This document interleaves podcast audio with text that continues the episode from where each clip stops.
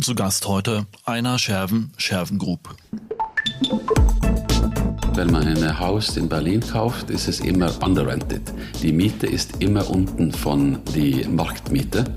Und das bedeutet, dass die, die Faktor natürlich in Berlin ganz hoch ist, aber die Cashflow äh, ist auch rock solid, wie es heißt. Okay. Es ist mehr, äh, welche Zielgruppe man sich richtet. Mhm. Weil wir 50 plus hat keine, natürlich keine große Interesse von Tokens und NFT und alles. Aber meine Tochter, sie sind 15, sie hat sie neu den erste NFT gekauft. Mhm.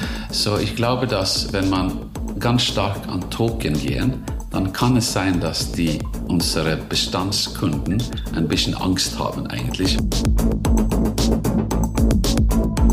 Das ist der Immobilieros-Podcast von Immocom. Jede Woche Helden, Geschichten und Abenteuer aus der Immobilienwelt mit Michael Rücker und Yvette Wagner.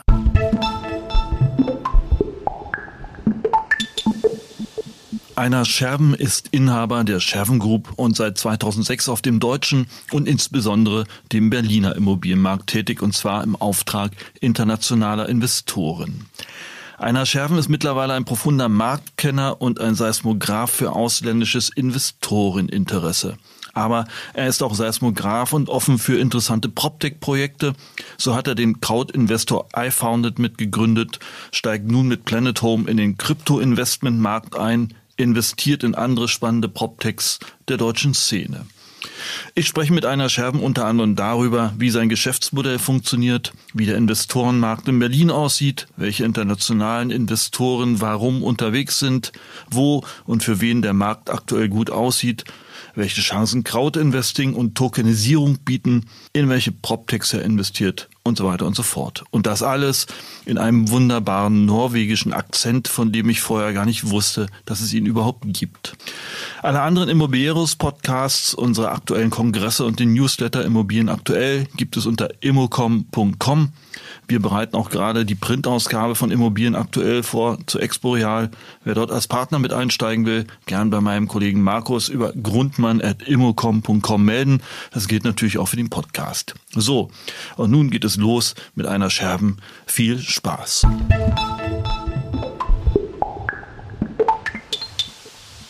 Herr Scherben, auf Ihrer Website steht geschrieben, Sie sind seit 2006 in Deutschland, in Berlin, äh, unterwegs mit meist Wohnimmobilieninvestments. Wie kommt man aus Norwegen nach Berlin? Und äh, 2006 schon so lange, warum? Äh, gute Frage. Der Hauptgrund war eigentlich nicht Berlin und Deutschland, aber Hauptgrund war, dass in 2004 bis 2006 war es ganz viele internationale Investoren, dass die Augen geöffnet vor Norwegen. Und wir haben ganz viele Immobilien in Norwegen, besonders in Oslo gehabt. Und dann kam eine ganz besondere Yield-Kompression in den norwegischen Markt. Dann haben wir ganz viel von unseren Immobilien und Immobilien von unseren Klienten, Investoren verkauft. Und wenn man dann viel Geld hat, natürlich, dann äh, sucht man auch andere Möglichkeiten. Da war eine von die Ziele war dann Berlin. Hauptgrund war eigentlich die Berliner Immobilienpreise, mhm. weil wir haben gesehen, dass Berlin, in Berlin konnte man äh, Wohnhäuser zum Beispiel ganz viel niedriger als Replacement Cost, Baukosten kaufen. Es war auch ein Zufall natürlich, weil 2006 war die schlimmste Zeit in Berlin. Es war 5% äh, Vakanz in die ähm, in Wohnungen. Und es war auch fast 20 Prozent Arbeitslosigkeit. Es war ganz, ganz dunkel in Berlin. Aber okay, wir haben dann gedacht, vielleicht ist es eine gute äh, Stadt zum Investieren. Und dann habe ich ein halbes Jahr in Berlin hin und her gereist und anschauen, wer wollte man wohnen, wo man ein Student ist, eine normale Familie ist, eine gegen Rente. Und dann habe ich die Distrikten, das heißt Charlottenburg, Prenzlauer Berg, äh, Seelendorf, ähm, Friedrichshain-Kreuzberg identifiziert. Und dann habe ich gesagt, was falsch war. Natürlich, wir kaufen keine Neukölln und wir kaufen keine Plattenbau. Das war natürlich nicht richtig. Aber ich glaube, dass die andere war ganz richtig. Dann haben wir ähm, zum unsere Investoren in Norwegen gegangen und hatten das erste Mal eine Equity Launch von 10 Millionen. Hatte mhm. diese 10 Millionen investiert, zum zeigen, dass es ging, mhm. äh, Wohnhäuser in Berlin zu kaufen. Und dann zum Ende ähm, in 15 Monaten haben wir 43 Immobilien, 2500 Wohnungen gekauft von einem Ankaufspreis von unglaubliche unten 1000 Euro in diese gute Bezirke. so es war eigentlich in Nachbarn war es okay. Okay. Ja, das ist eine schöne, das ist eine schöne Story. Ähm, aber Sie haben Investoren aus Norwegen mitgebracht und also jetzt vertreten Sie immer noch norwegische Investoren oder äh, weltweit oder wie, wie funktioniert das? Ähm, am Anfang natürlich skandinavische Investoren, mhm. weil äh, ich war dann ein Partner von einem Multifamily Office. Mhm äh, da haben wir dann ähm, eine Investment Strategy für jeden von diesen Investoren gemacht und natürlich auch Immobilien ist ein Bestand von dieser mhm. langfristigen Investment Strategy. Ähm, jetzt betreuen wir auch norwegische Investoren, aber jetzt hauptsächlich internationale Investoren. Natürlich norwegische Investoren ist auch international in Berlin, aber mehr Private Equity äh, Fonds.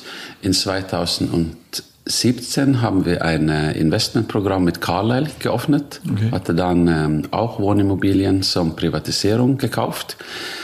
Äh, fast 15 Immobilien, die meiste von diesen Wohnungen jetzt verkauft. Dann waren wir tätig für Heimstaden 2018 bis 20, haben dann die Heimstadenaktivität in Deutschland äh, angefangen und auch durch die Corona-Zeit ganz viel schöne Immobilien und schöne Immobilienportfolio in Berlin gekauft für ungefähr 400 Millionen Euro. Dann war Heimstaden so groß für uns und dann hat sie die eigene Organisation gemacht, natürlich. Und jetzt sind wir unterwegs mit äh, Europa Capital für eine Value-Add-Mandat. Value-Add-Fonds haben wir letztes Jahr für 70 Millionen gekauft, auch nur Berlin. Mhm. Äh, zwei schöne Wohnhäuser in Joachim Friedrichstraße und Martin Luther Straße und auch eine Kombi Büro und äh, Residential House in Keitstraße. Das ist dann eine typische Value Add. Value Add heißt, dass man einen Investitionshorizont von drei bis fünf Jahre sollten wir dann unsere Kompetenz in diese Immobilien reinstecken und ja, natürlich Geld verdienen. Und äh, haben Sie immer nur einen großen Investor an Bord oder betreuen Sie mehrere? Wo, und woher kommen die überall? Wir haben immer nur ein Mandat, ah, das okay. wir machen. Okay. Weil wenn man mehrere Investoren mit äh, die ähnliche Mandat, natürlich, wo, mhm. für welche Investoren kaufen man.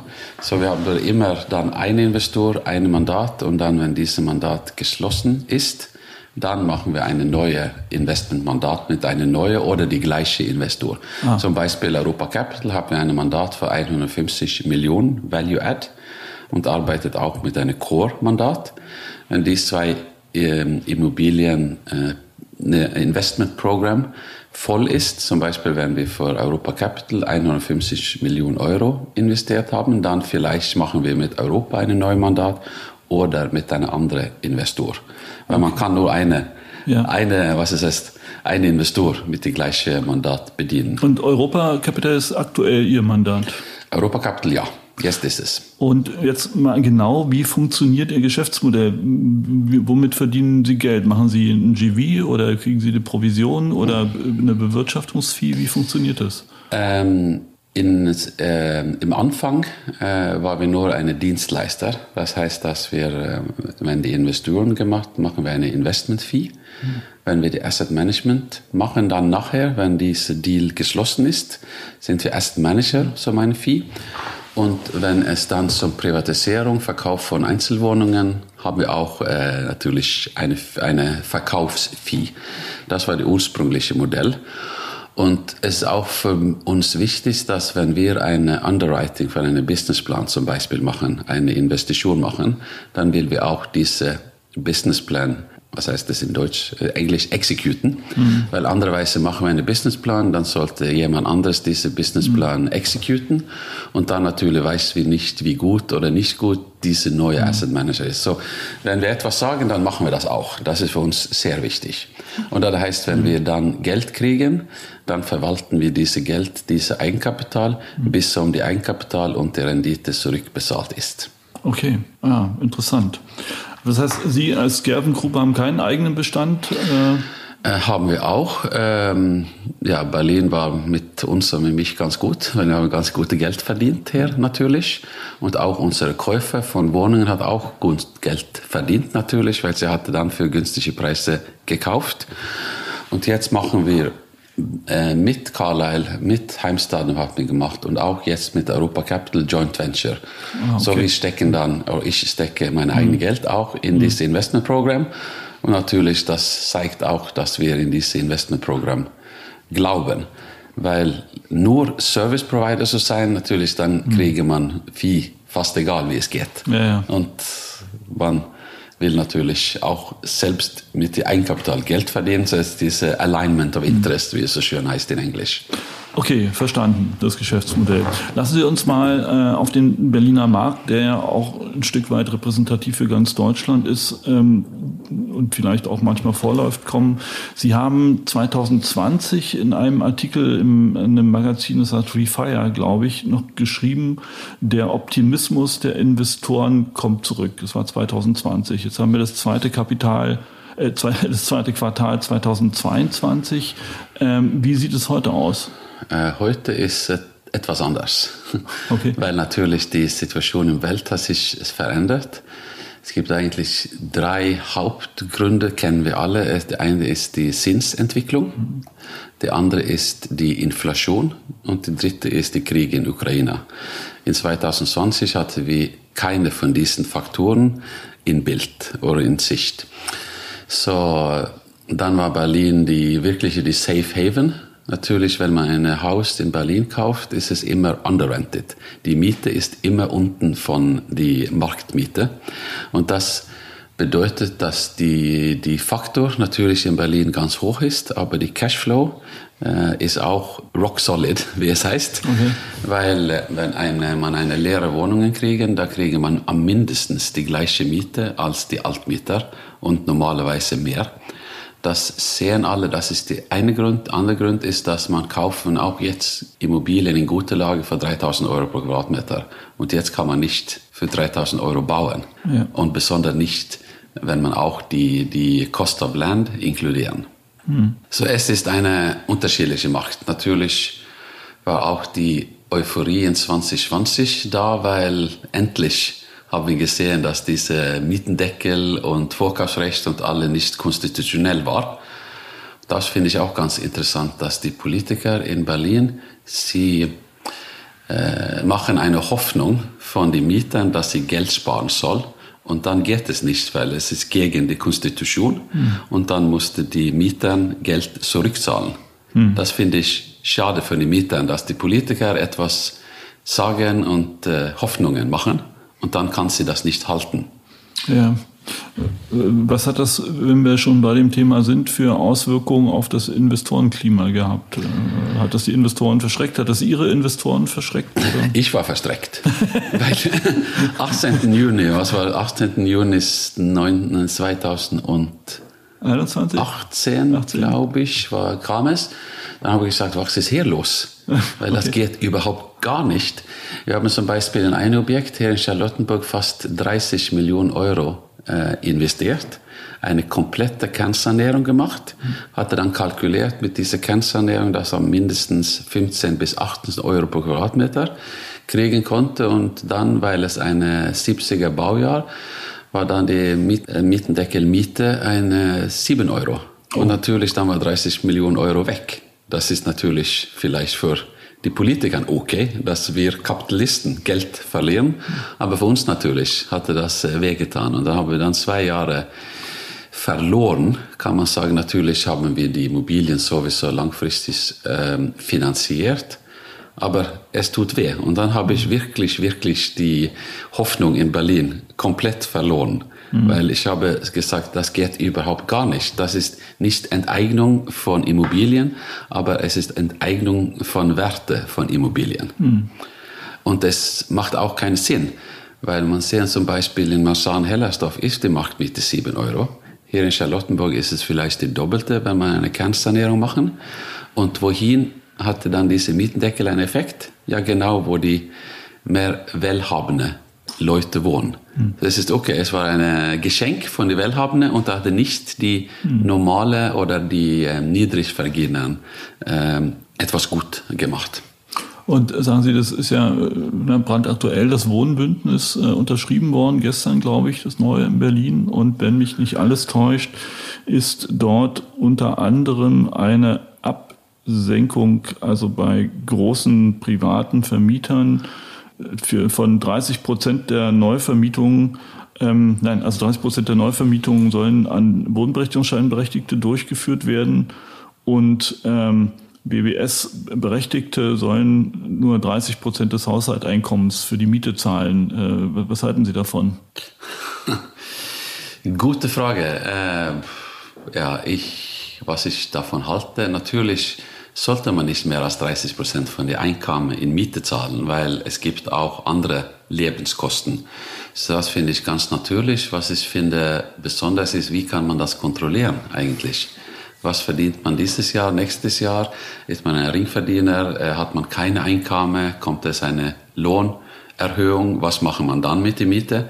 Ich glaube, es ist ein schöner Traum, wirklich, und es ist auch ein schönes System, aber es funktioniert nicht. Mhm. Aber wenn wir eine Wohnung vermieten zum Beispiel, dann sehen, angucken wir natürlich, wie viel erwarten wir, dass diese Mieter verdienen.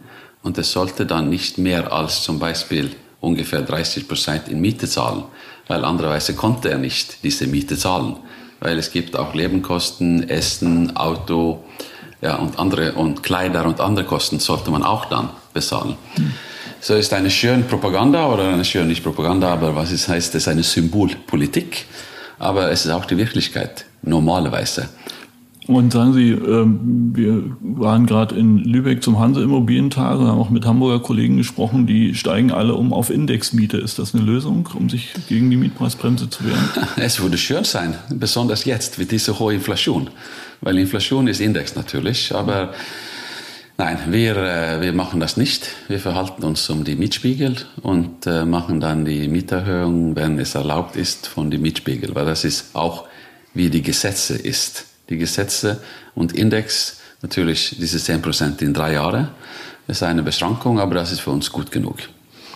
Aber lassen Sie uns noch mal zum Investitionsklima zurückkommen. Äh, Sie haben jetzt auch in Ihrem letzten Newsletter noch mal geschildert, dass äh, für bestimmte Investoren das Investitionsklima in Berlin wieder anspringt. Was sind die oder wieder äh, besser wird? Was sind die entscheidenden Punkte dafür? Es ist, wie früher gesagt, das Investitionsklima hat sich verändert natürlich. Durch diese drei Hauptgründe Zinsen, Inflation und Krieg. Und äh, wenn man mit die ersten anfangen, die Zinsentwicklung, die Zinsentwicklung für die zehn Jahre äh, Zinsbindung zum Beispiel ist fast bis 2% gestiegen, 1,6 bis 2%. Wenn man dann sagt, dass man kauft Immobilien, man macht eine Leverage von 60, 65 Prozent. Diese 2 Prozent ist mal 60 Prozent ist dann 1,5 Prozent, mal 10 Jahre ist 15 Prozent. Und das ist nur die Cashflow-Effekt. Von den Immobilienwert ist dann eine Wertminderung von 15 Prozent. Mhm. Und das ist wirklich, das ist nur eine ganz eiskalte Kalkulation, dass man muss mehr für die äh, Kredite jetzt zahlen als früher. Wir sehen auch jetzt, dass die Immobilienmarkt nicht wackeln, aber es ist schwächer als früher. Wir sehen auch, dass es nicht so viele Transaktionen jetzt gibt, weil die Verkäufer natürlich glauben in die alten Preisen und die Käufer mhm. kalkulieren wie uns einen Wertfall von 15 bis 20 Prozent. Okay. Okay. Und äh, dann sehen wir auch, dass es war eine ganz hohe Aktivität zehn Jahre vorher mit ganz vielen Transaktionen in der Berliner Markt. Normalerweise, wenn man ein langfristiger Investor ist, und das ist zehn Jahre plus in Berlin, auch weil es gibt diese Spekulationssteuerfreiheit. Dann machen wir auch eine zehn Jahre Finanzierung. Und das heißt, dass es kommt, glaube ich, nach Sommer und die letzten sechs bis 18 Monaten ganz viele Immobilien im Markt. Mhm. Und das auch in Kombination mit, äh, dass die Investmentklima äh, schwacher ist als früher, muss die Berlin Immobilienmarkt sich korrigieren, glaube ich. Aber man muss auch sagen, dass es korrigiert sich kurzfristig, weil ob die Situation jetzt auch in Zukunft wie heute ist, mit höheren Zinsen, das ist es eine Korrektion, aber es gibt auch eine Inflation, das unglaublich stark oder hoch ist. Und das natürlich eine Inflation, das macht eine Wertsteigerung von Realinvestment, Real Investment und das ist natürlich dann Immobilien. Mhm. So in kurzfristig tut es weh, langfristig ist es ein bisschen besser. Okay. Und ich glaube auch, äh, ich habe Ökonomie studiert früher und es gibt natürlich viel, das man dann äh, in den 90er Jahren gelernt habe, das nicht jetzt valid ist. Zum Beispiel sehen wir, wenn es hohe Inflation ist, sollte normalerweise die Zinsen steigen. Aber eine hohe Inflation ist normalerweise gegen eine starke Wachstum, dass man will dann die Zinsen höher machen, weil man muss, will nicht diese Inflation und Wachstum außen von Kontrolle haben. Jetzt ist es keine Wachstum, überhaupt nicht. Es ist äh, unterschiedlich. Es ist keine Wachstum in dieser Ökonomie. Es ist eine, was heißt es, Bottleneck-Effekt ähm, mit den höheren Materialpreisen und alles. Und das ist keine Wachstum, das ist eigentlich eine Kühlung von dieser Ökonomie. Das sehen wir auch für die kurzsichtige Zinsen ist fast null, auch jetzt aber die langfristig ist 2 bis 2,5 Prozent. Und das ist für mich mehr eine Spekulation und der Markt versteht eigentlich nicht, was passiert. Es mhm. ist gefährlich zu sagen, wirklich, weil ich kann auch falsch sein. Mhm. Aber es ist keine Wachstumsinflation, es ist eine Knappheitsinflation. Und Knappheit ist keine Wachstumeffekt, es ist die Gegenteil. Ja. Dann sehen wir auch in der Eurozone, weil die Zinsen steigen, für Deutschland ist es sowieso ganz gut, weil wir haben eine gute Nationalökonomie. Aber guck zum Beispiel zum Italien, zum Griechenland, zum Spanien, dann kommt die neue äh, nationalökonomische Kreise von diesen Ländern. So, wie kann das eigentlich nicht leisten, dass die Zinsen steigen? Mhm. Und es sollte auch nicht steigen, weil es ist eine, eigentlich eine Rezession, Inflation. Okay. Aber wer, wer, wer, wer kann denn jetzt, wer sollte jetzt noch in Berlin äh, investieren? Institutionelle, Eigenkapitalstarke? Wer, wer?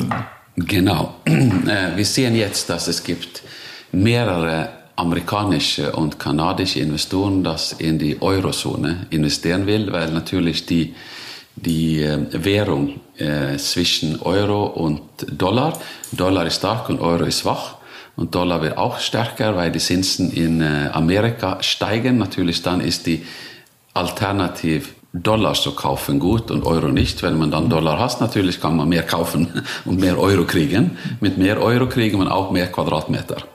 So jetzt sehen wir, dass äh, langfristige Equity, äh, eigenkapitalstarke äh, amerikanische Investoren ist wirklich interessiert in Deutschland und dann im Anfang in Berlin. Die andere Effekt, das nicht so gut ist natürlich, wenn man in Amerika sitzt und dann an Europa guckt, ist Berlin ganz nah von Ukraine. Hm. Es ist sechs, sieben Stunden mit Auto von her. Und das machen dann diese Investoren ein bisschen mehr vorsichtig. Aber was kann man über die Kriege in Ukraine sagen? Es ist besonders in, in Kiew zum Beispiel ruhiger als früher. Und es ist dann in die Osten und Süden, dass es Krieg, wirklich Krieg ist. Hoffentlich gibt es Frieden in drei bis sechs Monaten. Ich habe keine Ahnung, ich bin kein Kriegsanalytiker, aber ich hoffe wirklich für die ukrainische Bevölkerung, dass es Frieden wird. Und wenn so passiert, ist es sehr, sehr gut für die ukrainische äh, Volk natürlich, aber es wird auch dann positiv für die Berliner Immobilienmarkt. Es ist ein Vergleich, das man nicht eigentlich machen soll. Aber es ist persönlich tut es mich so, so leid, was in Ukraine passiert.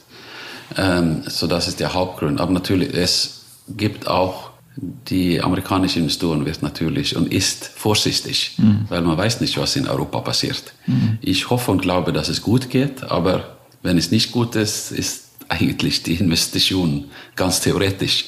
Da haben wir viel, viel andere Probleme. Das glaube ich auch. Ja. Also gehen wir mal davon aus, dass die Investition hier trotzdem noch lohnen bleibt. Aber ähm, Sie haben, Sie haben äh, ja, als diese ganze Regulierungsgeschichte anfing in Berlin, äh, sie ist ja nicht vom Tisch, ja, es geht ja weiter. Ähm, auch einen Schwenk vollzogen in Richtung äh, Hospitality, in Richtung äh, Hotel. Na, Sie haben, habe ich gelesen, 100 Hotels angeschrieben. Ähm, ob ähm, dort was geht und sich in äh, äh, gewerbliches Wohnen umwandeln lässt. Wie ist der Stand dort? Verfolgen Sie die Strategie weiter oder ist das jetzt ad acta gelegt? Es war eine gute Idee, sozusagen. Wir haben geglaubt, dass ähm, natürlich, wenn die, die Geschäftsreisendes-Aktivität bricht, dann bricht auch die Hotelmarkt zusammen. Wir sehen jetzt, dass so ist nicht das Fall, weil es war auch ganz guten ähm, finanziellen Support äh, zum Hotels äh, und Übernachtungsgeschäft. So, wir haben eigentlich keine Hotels gefunden, das in unsere Investment Strategy passt. Wir haben uns, uns äh, beteiligt in The Base. Das ist eine geschäftliche Wohnung, diese Co-Working, no, Co-Working und besonders Co-Living-Konzept. Mhm. In das glaube ich ganz stark und besonders in einem Markt wie Berlin. Aha, Weil es gibt keine Wohnungen in Berlin. Okay.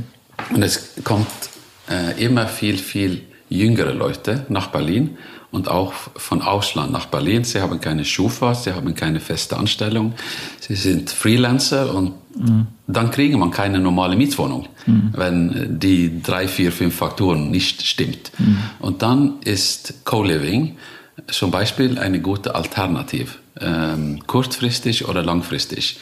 Und wir sehen auch, dass die jüngeren Leute man heißt es diese digitale Nomaden. Das heißt, dass man wohnt sechs Monate in Berlin und dann sechs Monate in Bali und dann vielleicht in Miami oder Nord in Norwegen, wenn man äh, das mögen. Und dann ist diese Flexibilität mit dem Co-Living natürlich sehr gut für diese neue Generation, die digitalen Nomaden. Äh, so das, glaube ich, funktioniert, besonders in einem Markt wie Berlin, wo es keine Wohnungen gibt. Mhm. Aber äh, diese Hotelumwandlung zum, äh, zum Wohn, da haben wir keine Objekte gefunden, das für uns klappt, jetzt. Aber wir, wir sind natürlich sowieso jeden Tag im Suchen von guten, äh, guten Investitionen, auch mit Hotels. Was ist die neueste Idee, die Sie haben? Haben Sie eine ganz neue Idee? ich habe immer, oder nicht immer, ich habe viele Ideen. Äh, aber die meist konservative Idee eigentlich ist, dass man jetzt die nächsten sechs bis 18 Monaten eine gute Möglichkeit für gute langfristige Investoren. Nein, erst Investoren, aber Investments in Berlin und Deutschland zu machen, weil man Eigenkapital stark ist. Mhm. Das ist natürlich ganz langweilig. Das ist 10, 15, 20 Jahre Cashflow. Aber wenn man auch dann glaubt, dass die Berliner und äh, deutsche Immobilienmarkt ein bisschen äh, billiger wird, 20, 25 Prozent, und das ist, weil die Zinsen hoch ist und Inflation hoch ist und dann bleibt nicht so äh, für immer. Dann kann man, wenn man Eigenkapital hat, ganz gute Investitionen langfristig machen. Okay. So das ist eine Theorie, eine Idee, aber ich glaube auch stark in diese Idee. Aber ich sehe auch wirklich jeden Tag, dass man muss als Eigenkapitalinvestor unterwegs sein. Mhm. Weil andererweise, wenn man dann an die Banken vertrauen und auch eine Bankfinanzierung haben muss, für eine Deal zum, äh, zum Closen, ein Closing zu machen, dann hat man einen großen Nachteil. Weil wir sind natürlich auch ein bisschen bekümmert, was passiert mit dem Markt und die Banken natürlich viel, viel mehr. Weil wenn man eine Bank ist, dann kann man 2-3% verdienen, aber 100% verlieren. Hm. Und äh, wir sehen auch, dass es dauert wirklich ganz lange für eine, eine verbindliche Finanzierung zu kriegen. Drei bis sechs Monate, nicht ungewöhnlich. So, ja. Und dann die guten Deals natürlich gehen dann an eigenkapitalstarke Investoren. Mhm, mhm. Das ist auch, wir, weil wir jetzt Eigenkapitalinvestoren suchen. Wir haben auch die, die Privilegium, das mit Heimstaden zu machen. Haben wir schöne äh, Portfolios gekauft mit Eigenkapital und dann nachher finanziert. Mhm. Weil dann kann man mhm. ganz, mhm. äh, ganz äh, schnell eine Deal closen. Zum Beispiel, wir brauchen normalerweise, wenn man keine Bankfinanzierung haben muss, ich würde sagen, fünf bis sieben Wochen von äh, LOI, Letter of Intent, bis zum Notarisierung. Okay. Weil wir haben ein Team von Technical Experts mhm. äh, und Rechtsanwalt, äh, Legal Experts. Wir können dann ganz schnell die Legal und Technical Due Diligence machen. Und dann haben wir, ich glaube, die letzten, seit 2006 haben wir 150 bis 180 Immobilien gekauft. Okay. Und dann, mhm. glaube ich, 250 und 300 Immobilien geprüft. Mhm. Also es gibt wirklich ein Team, das wirklich an Alert ist und kann dann, ob wir jetzt eine gute Immobilien kriegen und eine LOI akzeptiert, in zwei Tagen sind die Ingenieure da und prüfen die Immobilien und in mindestens in, in, zum längsten eine Woche ist dann die Rechtsanwälte äh, in Arbeit und machen eine Legal Due Diligence. Das ist schnell, ja. Also wir halten fest, Sie glauben, der Markt wird um 20 bis 25 Prozent nachgeben äh, in Berlin, in den Metropolen. Bis wann? Wie lange wird das dauern? 25 ist hoch, das muss ich erst mal sagen. Ich glaube mehr 10 bis 15 Prozent bestimmt. Okay. Äh, und das ist jetzt. Das ist jetzt, weil man sehen, dass die Transaktionsvolumen ist jetzt super niedrig. Mhm. Erste Quartal zum Beispiel, dieses Jahr war es fast keine Deals. Natürlich war letztes Jahr extrem hoch, weil man hatte diese Deutsche Wohnen Vonovia Transaktion auch in die Volumen. Aber es ist ganz sommerlich, sonnig und ruhig mhm. in der Berliner Immobilienmarkt jetzt. Leider. Aber ähm, lassen Sie uns noch mal zum Thema Eigenkapitalstärke zurückgehen. Ähm, Sie, Sie sind ja, habe ich gesehen, seit 2000 16, glaube ich, auch Gründer bei iFounded. Also sie haben iFounded äh, gegründet, ein Crowdfunding-Spezialist. Dann mhm. ist das Ganze fusioniert worden. Wir haben es ins Speck gepackt und äh, mittlerweile sind sie Miteigentümer mit so illustren Namen wie Rolf Egeti oder der Treuenburg-Gruppe von Planet Home ist es jetzt geworden, mhm. richtig? Ja, ähm, ich war Mitgründer in 2016 von iFunded zusammen mit Michael Stefan. Mhm. Hauptgrund war eigentlich, dass ein Jahr vorher habe ich gehört, dass es gibt etwas, das man nennt Crowdfunding. Und äh, das ist äh, dann natürlich diese Digitalisierung, das interessiert mich ganz, ganz hoch eigentlich. Ich mache auch andere PropTech-Investments. Okay. Dann habe ich gesehen, okay, wenn man dann digital und äh, nicht über die normale, traditionelle Kanäle Kapital kriegen kann, war es vielleicht eine gute Idee. Dann kam Michael an mich und er äh, ist eine, mehr eine Techie, war eine Techie, ist ein Techie. Ich, ich kenne ein bisschen die Immobilienmarkt. Ich habe gesagt, jetzt versuchen wir das zusammen zu machen. Und natürlich, alles Anfang ist schwer. Es, wir haben eine schöne Plattform gebaut. Ich glaube, fast 20.000 Stunden haben wir reingesteckt in diese Tech-Plattform. Es ist die, eine von den besten in Deutschland. Und wir, es ist unsere Technologie, ist auch wichtig, dass es keine White Label ist. Jetzt war es viel los. Die Markt war natürlich gut. Wir haben viele Objekte finanziert. Dann kam äh, eine Idee, dass man mit Click-On sich fusionieren sollte und dann an die Börse gehen. Und warum? Ja, weil man muss natürlich, wenn er ein Startup ist, muss man mehr Eigenkapital mhm. einsammeln. Haben wir auch dann gemacht, hatte, wie Sie sagen, in eine SPAC, eine Special Purpose Acquisition Vehicle. Äh, Investunity war börsennotiert und ist börsennotiert in Stuttgart haben mhm. dann ClickOn und iFunded mit Investunity fusioniert. Und jetzt haben wir letztes Jahr Planet Home als die größte Eigentümer mit 15 Prozent auch gewonnen. Und jetzt ist die Name von dieser Crowdfunding-Plattform Planet Home Investment. Ah, und sind Sie, sind Sie noch Mitgesellschafter bei Planet Home? Ja, ich bin die zweite größte mit 12 Prozent. Okay. Und sind auch die Aufsichtsratsvorsitzende von Planet Home Investment. Und äh, wie funktioniert, läuft das Geschäft? Also Sie sammeln über Crowdfunding äh, Kapital ein und geben das als Mezzanin raus dann? Ja, stimmt. Äh, wir äh, geben den Investoren eine Rendite von 5 bis 7 Prozent. Kommt an, wie viel Geld man als Einzelinvestor investieren. Und die insgesamten Kosten für die äh, Immobilienentwicklung ist 10 bis 12 Prozent. Kommt an Laufzeit und äh, Risiko und unsere Fee und alles. Es funktioniert ja. Aber, aber natürlich, dieses Geschäftsmodell kommt aus zwei Richtungen. Ein ist Investment. Mhm. Wir haben ganz viele Investitionsmöglichkeiten, aber es muss auch eine Crowd sein. Das mhm. ist Crowd Investment. Mhm. Und eine Crowd zum Bauen, das kostet viel Zeit und viel Geld.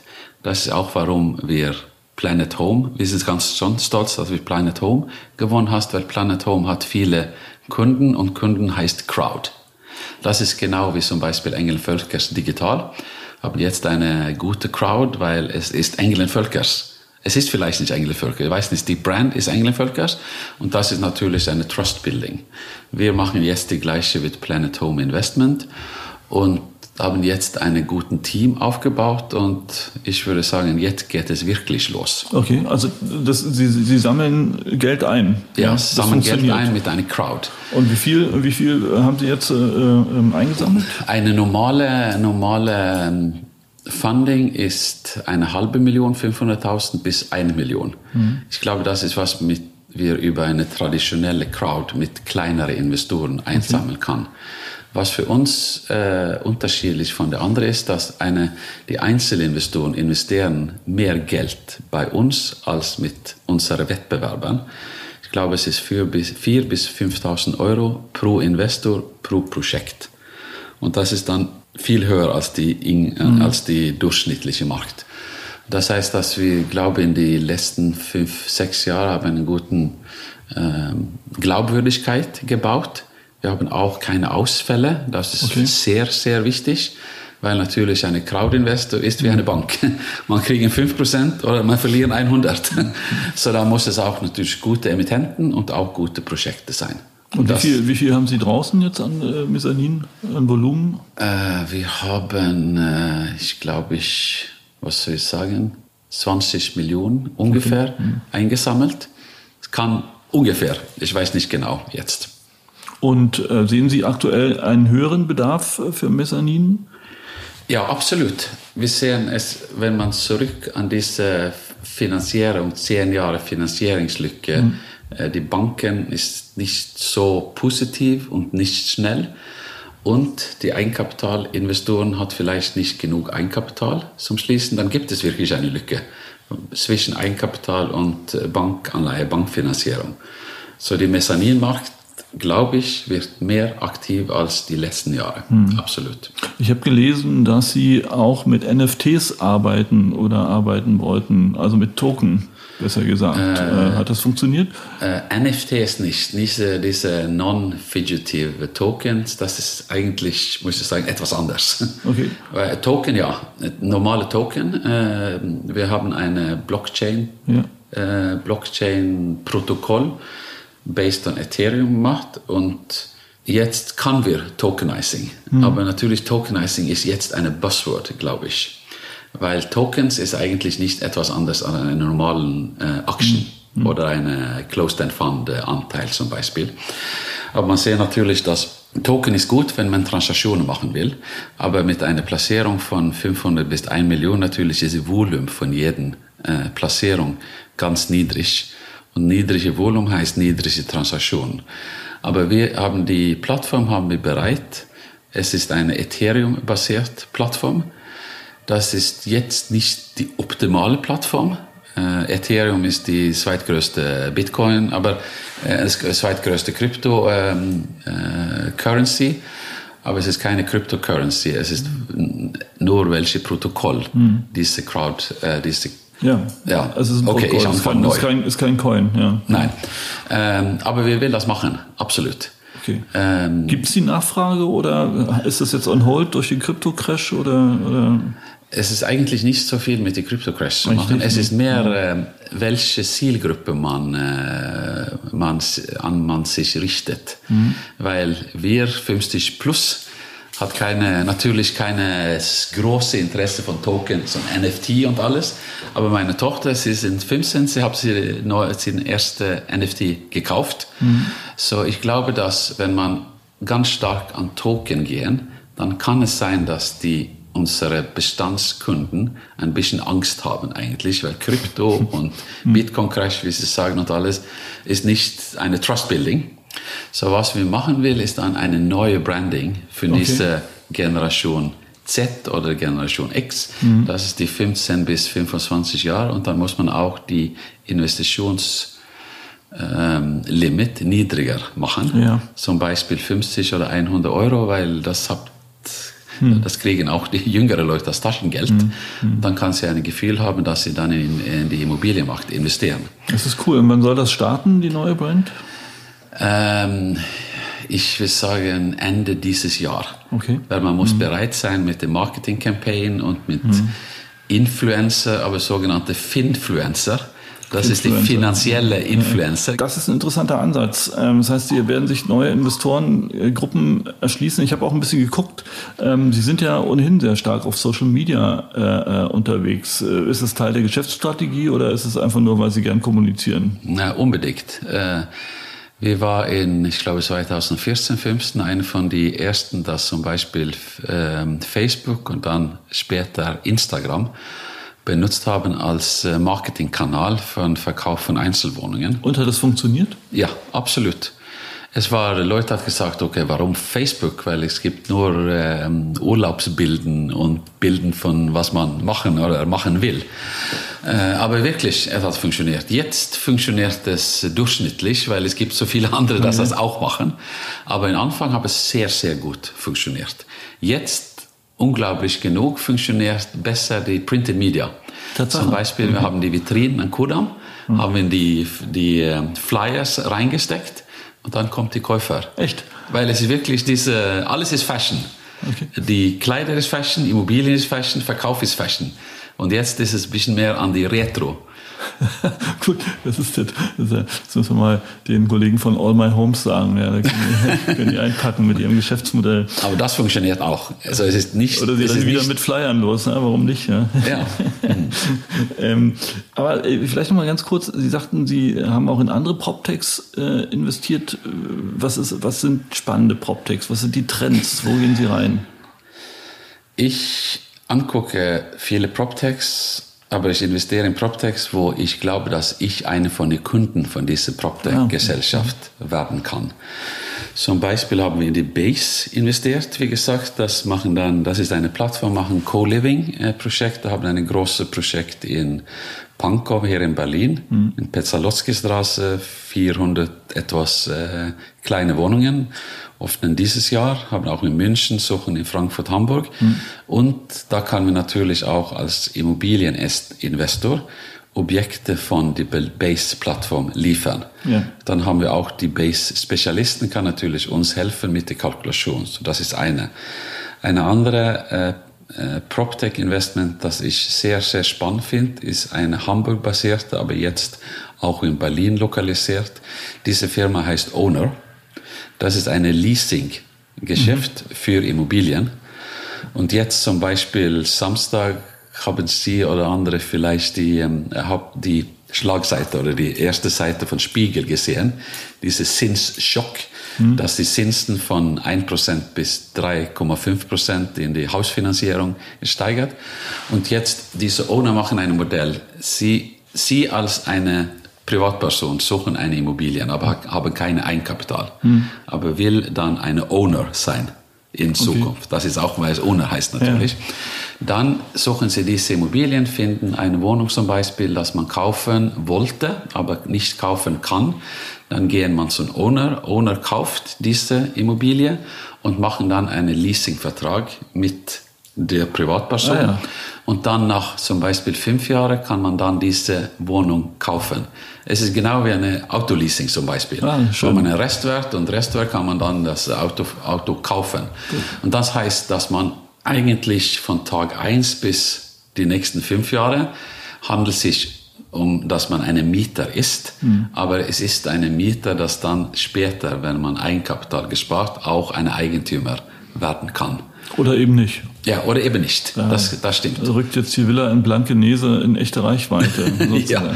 Und dann natürlich ist es auch für Owner gut, weil man sieht, in der einen Alternative kriegt man einen Exit, man verkauft die Wohnung äh, oder Immobilien an die Mieter oder dann Privatperson, das wird Eigentümer. Oder man hat eine schöne Portfolio von Wohnungen oder mhm. Häusern, das von den Einwohnern gewählt ist. Mhm. So ist ein Modell, das in äh, Amerika sehr, sehr gut geklappt. Ich glaube, Blackstone hat das aufgebaut und für Milliarden verkauft. Natürlich, Amerika und Deutschland ist etwas anders. Aber wenn es, was sagen man in äh, Europa, wenn es etwas Startup oder PropTech in Deutschland funktioniert, funktioniert es überall in Europa. Aber es ist ja auch ein neuer Vertriebskanal jetzt für die Kollegen Entwickler zum Schluss. Ne? Genau, ja. absolut. So, äh, es ist ganz spannend. Und äh, ONE hat auch eine, eine große Finanzierungsrunde von Banken mhm. geschlossen, vorher die Zins, äh, Zinsen gesteigert.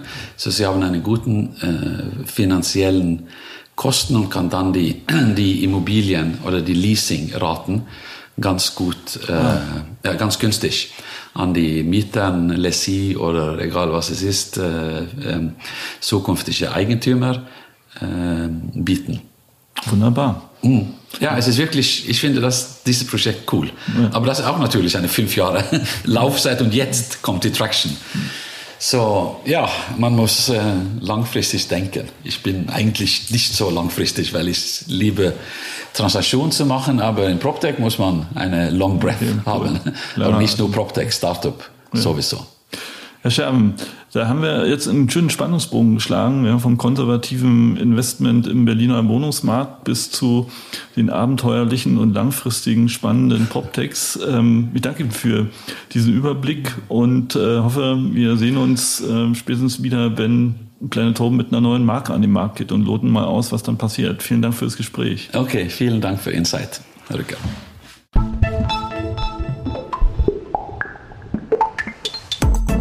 Das war der Immobilieros Podcast. Alle Folgen finden Sie unter www.immobilieros.de und überall dort, wo man Podcasts hören kann. Aktuelle News aus der Immobilienbranche gibt es unter www.immocom.com.